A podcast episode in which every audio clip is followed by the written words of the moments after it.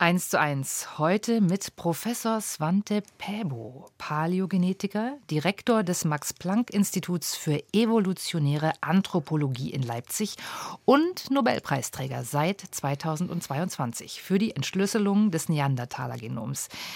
Herr Pebo, das war ja kein sehr typischer Medizin-Nobelpreis damals. Wie überrascht waren Sie, als der Anruf aus Stockholm kam in Ihrer Muttersprache?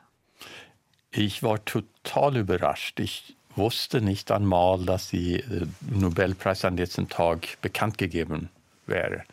So, ich habe einen Anruf bekommen von jemand, der Schwedisch zu mir sprach und sagte, dass er der Vorsitzende von der äh, Nobelversammlung ist und dass ich den Preis bekommen habe. Und ich dachte natürlich, das ist ein Scherz. Das hat ein Freund von mir jemand überzeugt, mich anzurufen. So die erste so 20 Sekunden, halbe Minute war ich sehr zurückhaltend. Und dann klang es alles zu ernst, um nur ein Spaß zu sein. Zu Gast bei Jan Turczynski. Svante Pebo, Medizin-Nobelpreisträger. Herr Professor Pebo, ich freue mich sehr, dass Sie bei uns im Studio sind oder dass Sie uns zugeschaltet sind aus Leipzig, dort, wo Sie auch Ihr Institut haben. Schön, dass Sie Zeit für uns haben. Herzlich willkommen. Ja, freue mich, da zu sein. Herr Pebo, Sie haben gerade schon in einem Halbsatz gesagt, Sie wussten gar nicht, dass es die Nobelpreiswoche ist, dass die Nobelpreise bekannt gegeben werden. Aber mal ganz ehrlich, ein Forscher in Ihrer Kategorie, der weiß doch, dass Anfang Oktober in Stockholm die Nobelpreise bekannt gegeben werden, oder? Das ist Koketterie. Na, irgendwie weiß man das schon, aber es ist das so, dass der Nobelpreis äh, am Montag in der Woche bekannt gegeben wird. Also ich wusste ehrlich nicht, in welcher Woche genau das wäre. Sonst hört man es dann am Montag im Rundfunk nicht das, und dann weiß man, dann kommt Chemie und Physik und so weiter. So ich war tatsächlich total überrascht. Und man muss zu Ihrer Ehrenrettung sagen, es war der 3. Oktober damals, es war Nationalfeiertag. Ja, es war Feiertag in Deutschland. So ich war zu Hause und wollte gerade meine Tochter abholen von einer Übernachtung bei einer Freundin. Sie haben mal in einem Interview gesagt, in welcher Kategorie sollte ich denn den Nobelpreis bekommen? Haben Sie tatsächlich gedacht, Sie fallen mit der Paläogenetik durchs Raster? Ja, eigentlich hatte ich, wenn ich ehrlich bin, so gedacht, dass es passt nicht richtig in den Nobelpreiskategorien.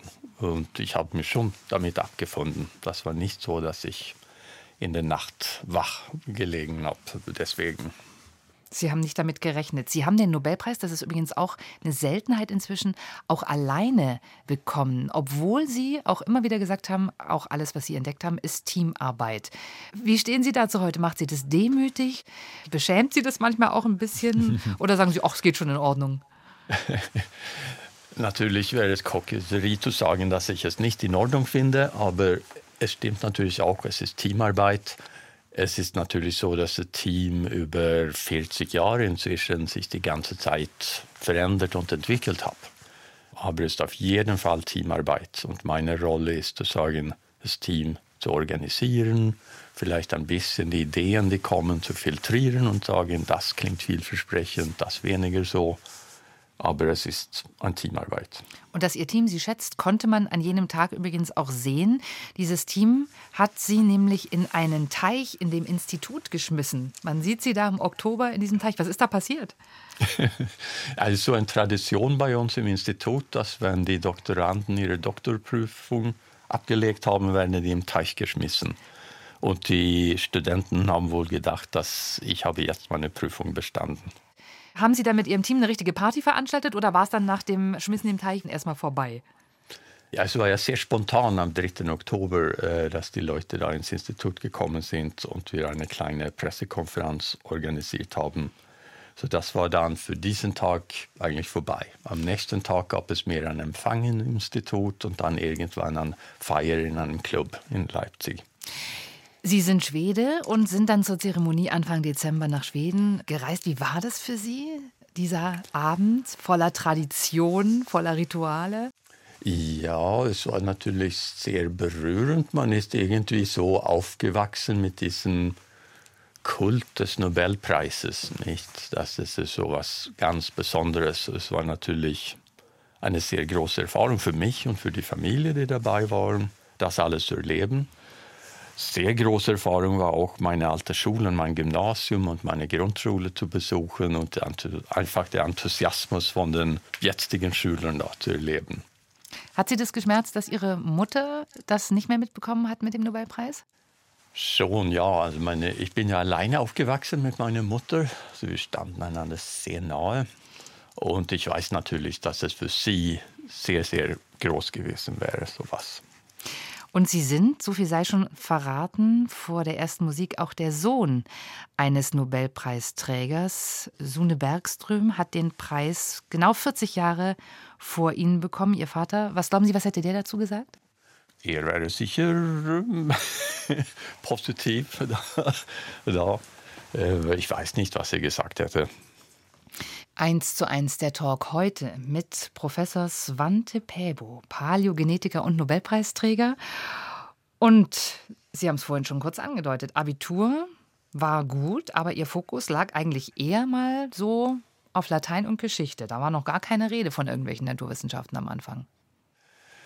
Ja, ich hatte so eine sehr romantische, große Interesse an Archäologie und besonders Ägyptologie äh, und wollte eigentlich Ägyptologe werden. Und was ist dann passiert? Sie sind überhaupt erstmal zur Armee gegangen. Sie haben erstmal gar nicht studiert, ne? Sie haben sich erstmal Zeit gelassen. Ja, zuerst äh, musste man ja damals zur Armee ein Jahr lang. Und dann habe ich, ich habe eigentlich schon früher, aber dann habe ich weiter Ägyptologie studiert, aber hatte sicherlich eine viel zu romantische Idee davon, was es sein wäre. Es war, ich dachte eher, es ist so Indiana Jones ähnliches, Ausgrabungen in Ägypten und Mumien und Pyramiden entdecken. Und es war dann sehr sprachlich ausgerichtet in Schweden, altägyptisch, koptisch und so weiter. So ich wusste, dass das will ich nicht so machen. Und dann hatte ich so eine kleine Lebenskrise und wusste gar nicht, was ich studieren würde oder machen würde und habe gesagt, okay, ich studiere Medizin, dann bekommt man mindestens einen Job danach. Weil der Vater auch so ein bisschen da seinen Einfluss geltend gemacht hat. Könnte schon sein, dass ich ein bisschen inspiriert war davon, dass er Medizin studiert hatte. Dabei hatten Sie ja am Anfang schon dieses Fable für, für Sprachen. Sie haben auch Russisch gelernt, als Sie bei der Armee waren. Sie sprechen sehr gut Deutsch. Sie waren immer international unterwegs. Also es gab schon eine Affinität zu Sprachen. Ja, schon. Ich habe auch Latein in der Schule gehabt und so weiter aber Sprache eher als ein Mittel zu kommunizieren, mhm. nicht eigentlich als ein Selbstzweck. Die Medizin war dann doch auch nicht so ganz Ihr Ding. Was war denn das Problem? Was hat Ihnen daran keinen Spaß gemacht? Na, das würde ich nicht so sagen. Ich habe vielleicht angefangen, Medizin zu studieren, weil ich dachte, ich möchte medizinische Forschung machen. Aber dann in den klinischen Teilen der Ausbildung habe ich schon entdeckt, dass es mich, mir viel, viel mehr Spaß macht, als ich dachte, mit Patienten umzugehen. Ist eigentlich ein sehr privilegiertes Beruf, fand ich heutzutage, dass man so alle Menschen von der Gesellschaft treffen kann und sozusagen sehen, wie die leben und einen positiven Einfluss da manchmal haben kann. So ich hatte dann eine zweite kleine Krise, soll ich einfach Arzt werden oder forschen. Da habe ich gesagt, ich mache eine Doktorarbeit und kann immer zurückkommen zur Klinik, wenn ich will. Mhm. Und dabei ist es immer noch. Ich bin noch nicht zurückgekommen. Sie haben die Doktorarbeit aber fertig gemacht oder haben Sie die einfach äh, auf Hold gelegt? Doch, nee, das habe ich fertig gemacht, so über Viren und Immunverteidigung. Aber das war dann klar, das ist nicht der Bereich, in den Sie gehen. Nehmen Sie uns mal ein bisschen mit, Herr Pebo, als Sie äh, das alles gemacht haben in den 80er Jahren, da gab es dieses Fach Paläogenetik, gab es überhaupt noch gar nicht. Wie sind Sie eigentlich reingerutscht? Also wie, wie war der Weg, nachdem Sie Ihre Dissertation und Ihre Promotion abgeschlossen hatten? Also eigentlich während der Promotion habe ich dann mit Molekularbiologie gearbeitet und damals war es sehr neu, dass man konnte DNA, das Erbgut von einem Menschen nehmen und in Bakterien reinbringen und vermehren. Man könnte DNA klonieren. Das war ziemlich neu und aufregend. Da ging es aber erstmal um das Erbgut der lebenden Menschen. Ja, das war alles von lebenden Menschen natürlich. Aber dann wusste ich natürlich von meinem Studium in der Ägyptologie, dass wir hatten Tausende von Mumien von Tieren und Menschen in den Museen in Europa und in Ägypten. So der Gedanke war natürlich nicht sehr weit entfernt zu sagen, könnte DNA da überleben vielleicht und könnte man vielleicht das auch studieren. Man dachte oder die meisten dachten damals, dass die DNA sehr schnell abgebaut wird, sodass es also keine Chance gäbe. Aber ich habe dann angefangen zu versuchen und hatte dann ein bisschen ein, am Anfang Erfolg damit. Und dann wurde das dann sehr aufregend für mich. Das heißt, die Idee war, Sie haben einfach daran geglaubt, dass auch wenn äh, genetisches Material wirklich schon tausende Jahre nicht mehr am Leben ist, dass da Reste unserer äh, DNA, Genmaterial irgendwo noch zu finden sein muss. Ja, ich habe dann zum Beispiel im Mikroskop Geweben von altägyptischen Mumien studiert und gesehen, dass da gab Strukturen in der Haut zum Beispiel, die wie Zellkerne aussehen, wo die DNA ja, ges ja gespeichert ist. Und dann habe ich DNA extrahiert von solchen Geweben und hat nachgewiesen, dass da menschliche DNA drin gibt. Sie haben dann Leute überzeugen müssen, ihnen Gewebeproben zum Beispiel von solchen Mumien zur Verfügung zu stellen. Ja, das war dann ein großes Glück, dass ich Ägyptologie studiert hatte, weil ich kannte dann den Professor für Ägyptologie in Uppsala. Also ich habe Mumien beproben können in Uppsala und er hatte auch sehr gute Beziehungen zur Museumsinsel in Berlin, Hauptstadt der DDR damals. Äh, so wir da, sind da zusammen hingefahren und haben Mumien da beprobt. Das haben Sie auch publiziert. Das war auch gar nicht so einfach, äh, damals das zu veröffentlichen. Ja, so ein bisschen lustig, weil wir haben dann mit der DDR zusammengearbeitet und haben so gemeint, wir sollten das erste, die erste Ergebnisse in der DDR veröffentlichen, sodass wir nicht nur da hinfahren, die Sachen wegnehmen und außerhalb irgendwas machen. Die DDR hatte nicht so viele internationale Spitzenforschung. Vielleicht nicht oder, oder was dann passierte, haben die schlecht vermarktet, weil wir haben es tatsächlich in der Zeitschrift der Akademie der Wissenschaften der DDR veröffentlicht und das hat sozusagen gar keinen Widerhall gegeben. Niemand hat eigentlich das gelesen, hatte man das Gefühl. Und dann habe ich dann im nächsten Jahr ungefähr dieselbe Ergebnisse und Weiterentwicklung davon in Nature veröffentlicht und das war dann auf die erste Seite äh, von der New York Times. Okay, da waren wir auf der anderen Seite des eisernen Vorhangs. Ja, ja. und zum statt dann zu sagen, guck mal, das ist jetzt so bekannt, aber es wurde zuerst in der DDR veröffentlicht, hat die Stasi dann die Leute interviewt im Museum und hat denen sozusagen so viel Angst eingejagt, dass wir konnten nie wieder mit den Kollegen da zusammenarbeiten. Die haben sozusagen im Nachhinein den Vorwurf bekommen, sie hätten eigentlich mit, dem, ja, mit einem feindlichen Forscher zusammengearbeitet. Das ist mir sozusagen ein bisschen unklar, aber einer von den Leuten, die da besser kannte, haben gesagt, dass die, die haben ihnen gesagt bei den Interviews, dass die sollen bewusst sein, dass Uppsala in Schweden ein wohlbekanntes antisozialistisches Propagandazentrum wäre. Und danach haben sie sich natürlich nicht getraut, mit uns weiterzumachen. Hm, da sind Sie zwischen die politischen äh, Fronten geraten. Sie hatten dann, Herr Pebo, sehr lange das Problem, dass Sie diese DNA aus dem frühen Knochenmaterial nicht wirklich gewinnen konnten, weil das irgendwie immer verunreinigt war. Sie haben es ganz lang mhm. nicht geschafft und sind darum manchmal, glaube ich, ziemlich verzweifelt, oder? Weil Ihnen das nicht gelungen ist. Ja, und auch, es wurde sozusagen über den Jahren danach klar, dass Verunreinigung mit moderner menschlicher DNA ein Riesenproblem ist. Und auch in dieser ersten Veröffentlichung von der Mumie, die DNA-Sequenzen da sind mit allerhöchster Wahrscheinlichkeit nicht von der Mumie, sondern das ist schon menschliche DNA oder ist wahrscheinlich von den Museumsleuten oder von mir oder sowas weil man wusste einfach nicht, wie anfällig diese Experimente sind für Verunreinigung. Das wurde dann langsam klar und wir haben dann viel gearbeitet mit ausgestorbenen Tieren, sagen wir Mammuts oder sowas, wo es viel einfacher ist, wenn man dann DNA-Sequenzen gewinnt, die Elefanten ähnlich sind, aber nicht identisch zu Elefanten, ist man schon ziemlich sicher, dass man was vom Mammut hat. Aber über Menschen ist es dann viel, viel schwieriger. Also es dauerte dann bis hm, Anfang 90er Jahren, wo wir es wieder getraut haben, mit alten Menschen zu arbeiten. Und das war übrigens hier bei uns in München.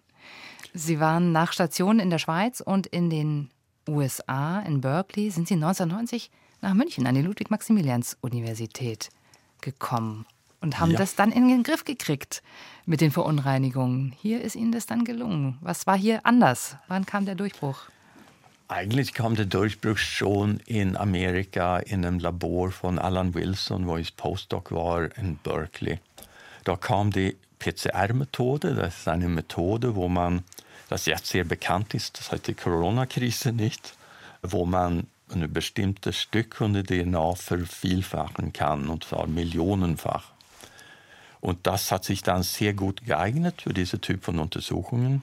So dann konnten wir Kopie, DNA, die in mehrere Kopien in einer Zelle vorkommt, so Mitochondrien-DNA, die mütterlich vererbt ist, zum Beispiel äh, vermehren und auch zeigen, dass wir konnten das zuverlässig machen und Kontaminationen vermeiden. Und das haben wir dann in größerem Stil entwickelt in, in München, wenn ich da hingekommen bin. Sie hatten hier eigentlich gute Arbeitsbedingungen. Sie waren nah an den Bergen. Sie wandern gerne. Und trotzdem sind Sie dann dem Ruf des Ostens gefolgt. Warum? Ja, es war ja, ja, es war ja eine Riesenchance, da äh, mitzuwirken, wenn man ein neues Max-Planck-Institut gründen konnte. Und es war auch ein spannendes Konzept für das Institut, wo man sozusagen sich menschliche Geschichte nähern würde in eine interdisziplinäre Weise, wo unterschiedliche Fachrichtungen zusammenkommen, die alle sozusagen mit Daten arbeiten, nicht nur philosophieren über was den Menschen äh, ausmacht, sondern sagen Experimente macht, äh, aber von Linguistik, Primatenforschung, Psychologie, äh, Genetik und so weiter. Und das war natürlich eine einmalige Chance sowas mit aufzubauen. Und dann haben wir natürlich auch entdeckt, dass Leipzig eine super tolle Stadt ist.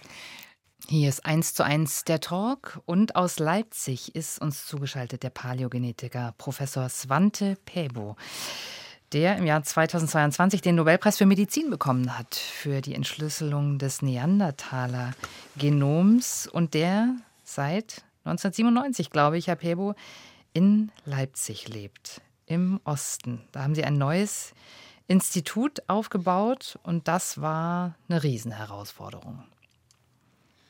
Es war eine Riesenchance, würde ich sagen. Es war eine fast einmalige Periode wissenschaftsgeschichtlich in der Welt fast, wo man die Wissenschaftslandschaft im Osten Deutschlands neu aufgestellt hat. Und es gab große Ressourcen, das zu tun, zum Beispiel Max-Planck-Institute zu gründen, zu einem, in einer Menge, die ungefähr der Bevölkerungsmenge im Osten Deutschlands entspricht. Diese Anfangszeit in Leipzig, Herr Pebo, wo im Beruflichen alles neu war, da hatten Sie auch privat turbulente Zeiten, wenn ich das richtig gelesen habe in Ihrem Buch. Sie sind da mit Ihrer heutigen Frau hingezogen, die aber noch gar nicht ihre Frau war damals. Ja, das stimmt. So, Linda war dann verheiratet mit äh, Mark Stoneking, der auch Professor war in unserem Institut und wir haben dann sind wir da zusammengekommen. Und Sie haben was angefangen, was Sie eigentlich aus Ihrer Kindheit kannten und nicht wirklich wollten. Sie haben fast so was wie ein Doppelleben angefangen. Das war dann für eine kürzere Zeit ja ein, ein Doppelleben.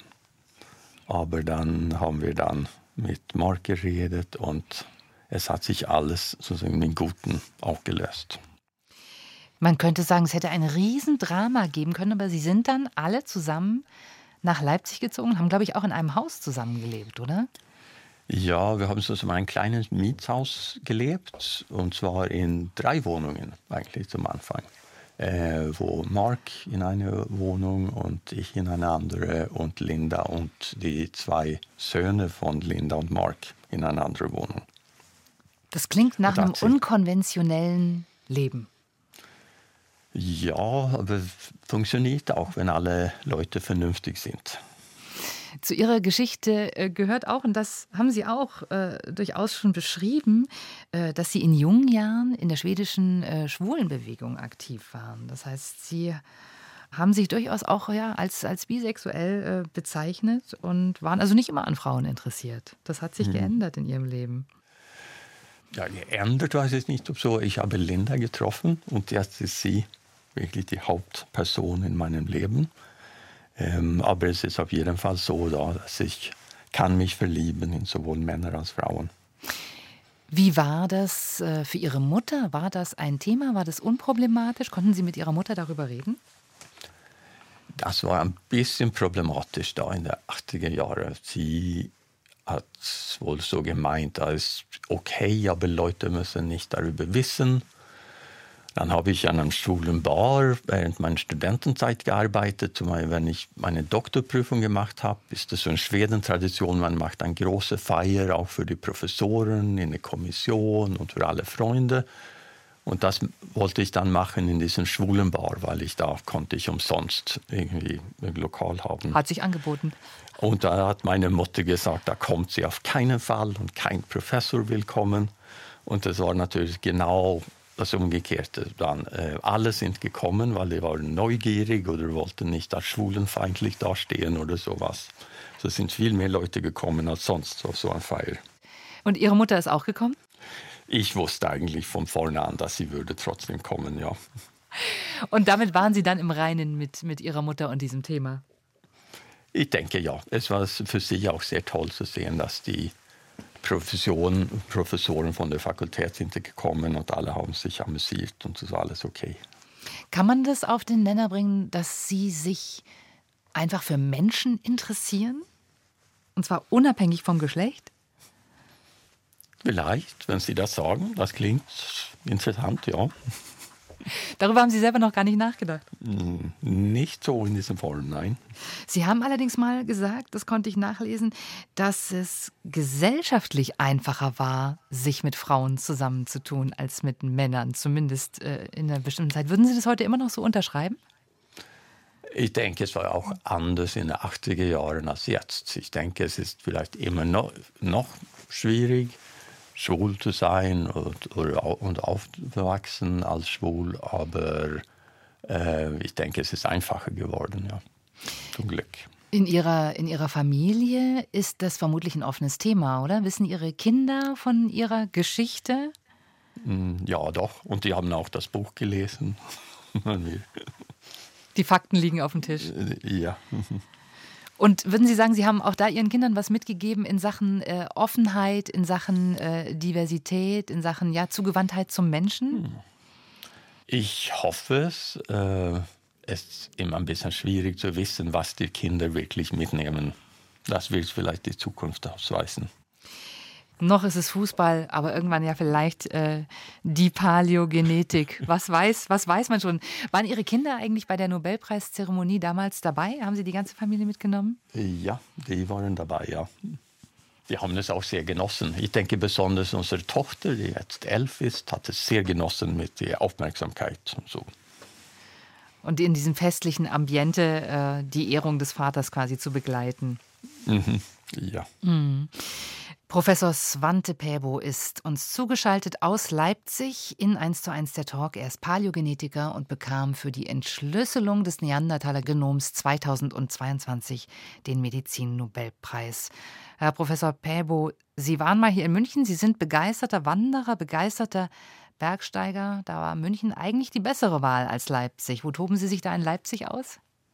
Ja, das äh, Berge fehlen. Es gibt tolle Seen, es gibt Wälder, und wir fahren ziemlich oft, so, sofort die Schule aus ist, fahren wir eigentlich nach Schweden. Ja.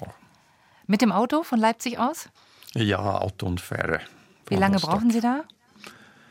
Ja, so vier Stunden nach Rostock und dann die Fähre und dann ein paar Stunden noch zu einem kleinen Häuschen im Wald. Das heißt, es lohnt sich auch schon mal für ein Wochenende.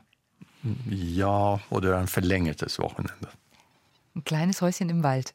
An einem See. Oder ist das am Meer? In der Nähe von einem See. Das heißt, das wird ausgeglichen. Sie haben, wenn ich das richtig weiß, im Institut eine riesen Kletterwand installiert, die Sie auch selber benutzen? Äh, jetzt nicht mehr oder sehr, sehr selten. Aber ja, yes. am Donnerstagabend ist so Kletterabend. Und warum jetzt nicht mehr? Sie sind ja noch regelmäßig im Institut. Ja, es habe viel zu viel zu tun. Es ist eigentlich nur Familie und Arbeit heutzutage. Immer noch Forschungsalltag. Viele Ihrer Nobelpreiskollegen schildern ja so ein bisschen, dass dieser Preis insofern das Leben verändert, dass man einfach anders wahrgenommen wird und nicht mehr so viel Zeit zu forschen hat, weil man so eine öffentliche Person wird, nachdem man diesen Preis bekommen hat. Wie haben Sie das erlebt? Es ist so ein merkwürdiges Ding. Es ist so ein kulturelles Phänomen, dass dieser Preis so viel wahrgenommen wird, viel, viel mehr als andere Preise. Zu Unrecht finden Sie oder äh, zu Recht? Hm, teilweise zu Un Unrecht, würde ich sagen. Das ist sozusagen, warum dieser Preis so viel mehr als viele andere Preise, die die Forscher bekommen. Was man einfach machen muss und was anstrengend ist, ist wirklich sehr viel Nein zu sagen. Es ist immer noch so, dass fast jeden Tag bekomme ich Einladungen, die ich ablehnen muss. Oft tolle Einladungen, die ich vor zwei, drei Jahren gern angenommen hätte. Und das ist ein bisschen hm, stressreich, weil man fühlt sich unwohl, wenn man Nein sagt immer. Das heißt, man muss wirklich filtern, was man überhaupt an sich ranlässt. Woran arbeiten Sie gerade, wenn Sie sagen, das Leben besteht aus Familie und aus Arbeit? Was ist gerade das zentrale Thema Ihrer Forschung? Ja, wo meine kleine Forschergruppe hat sich viel mehr an funktionelle Fragen gewandt. Wo, wie unterscheiden sich jetzt lebenden Menschen von Neandertalern und anderen ausgestorbenen Menschenformen? Was ist sozusagen biologisch neu bei den Menschen? Und das ist sozusagen ein riesiges Thema. Da werden wir in der Zukunft nur vielleicht Aspekte davon verstehen. Aber sonst ist es sozusagen die Frage, wieso sind der moderne Mensch Millionen und Milliarden von Individuen geworden, entwickeln Kultur und Technologie, die sich sehr schnell verändert, Sachen, die Neandertaler und Denisovaner und so weiter nie gemacht haben. Wenn Sie sich entspannen, haben Sie vorhin schon kurz geschildert, dann fahren Sie gerne auch mal übers Wochenende nach Schweden, in dieses kleine, kleine Häuschen im Wald. Ja, in der Natur haben Sie so das Gefühl, Sie sind da so ein bisschen dem Leben der Neandertaler auf der Spur oder wollen das so ein bisschen erspüren, wie die damals gelebt haben? Vielleicht, aber hauptsächlich genieße ich es, in den Wald zu wandern oder auf dem See zu fahren oder sowas. Und haben Sie aber durch die Forschung an den Neandertalern selber eine Idee, wie es damals zugegangen ist? Es ist natürlich sehr biologisch, was wir da machen. Wir unterscheiden im Moment besonders Veränderungen im Genom, die beeinflussen, wie das Gehirn sich entwickelt oder funktioniert, in Zusammenarbeit mit Neurobiologen, besonders Wieland Huttner und seine Gruppe in Dresden. Aber das ist natürlich sehr biologisch im Detail. Das heißt, Sie beschäftigen sich wirklich mehr mit dem Körper des Neandertalers. Ja. Mhm. Und das, die Erforschung der Lebenswelt, die überlassen Sie dann anderen. Den Archäologen und Paläontologen und so. Wenn Sie nicht in Schweden in diesem kleinen Häuschen im Wald sind, ähm, sind Sie gerne auch hin und wieder in Japan? Was fasziniert Sie an Japan? Ich habe immer Japan und japanische Kultur sehr genossen. Ich mache manchmal gerne, nicht so regelmäßig, aber äh, auch Zen-Meditation.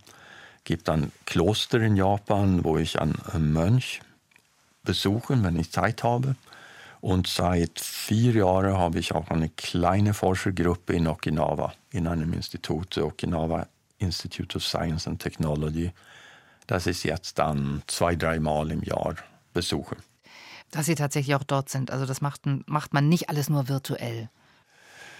Wir, wir haben natürlich virtuell jede Woche Gruppenbesprechungen mit der Gruppe da, aber es ist auch wichtig, physisch da zu sein.